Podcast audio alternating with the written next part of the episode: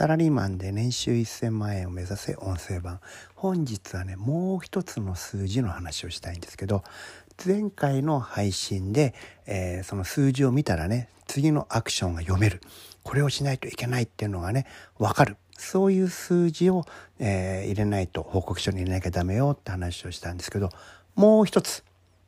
レポート報告書に入れるべき数字があります。それが何かというとねこれは安心を与えるための数字です前回お伝えしたねアクションに結びつくっていうのはこれ、えー、あんまりいい数字じゃないわけですよね。だって今までのまんまじゃ良くないよと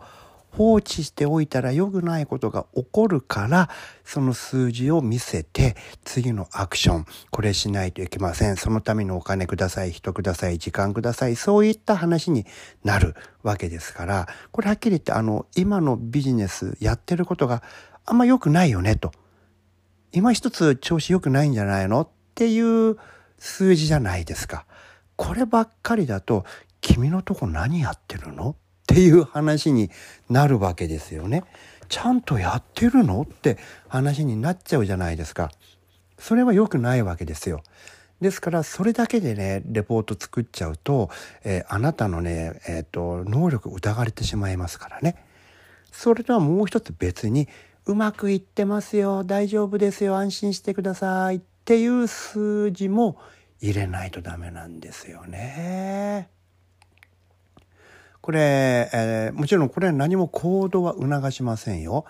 行動を促すのはこのままじゃまずいですよっていう数字ですけどね。えー、別に、えー、それとは別にね、ここはうまくいってますから安心してくださいね。イコール僕ちゃんとやってるでしょって、そういう数字です。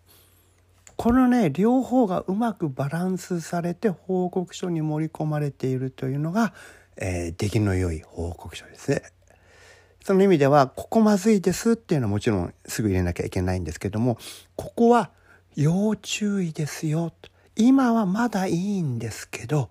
来月これより悪くなったらアクションしましょうねっていう予告編もあったらいいですよね。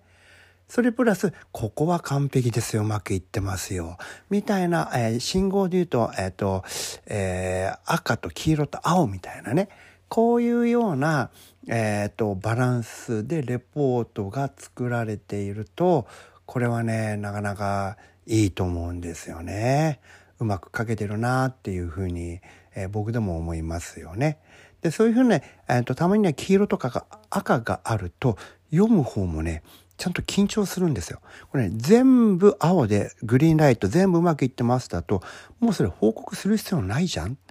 って話になって、えー、興味持ってもらえなくなるんですよね。で、それはあんまり良くないんですよ。ですからね、どこかに黄色がね、こう、ある。で、ないっていうのはね、あんまりないですよね。えもう僕は IT 業界にいたからなのかもしれませんけど常に何か問題が起こる1週間に1回ぐらい起こるっていうのがね、えー、当たり前だったので、えー、全部がグリーンライトでうまくいってるなんて報告書を出したことはないんですよね。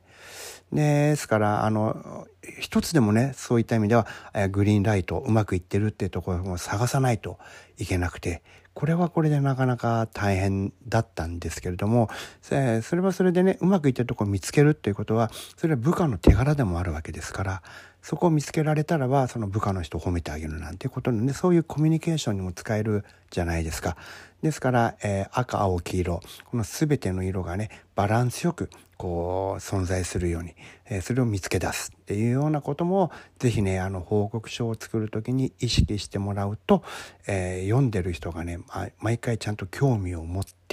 えその数字を読んでくれてね、理解してくれると退屈しない、ね、そういう報告書になると思うので、ぜひね、この辺りも次は意識して、えー、作ってもらいたいなというふうに思います。はい、今日もお聴きいただきありがとうございました。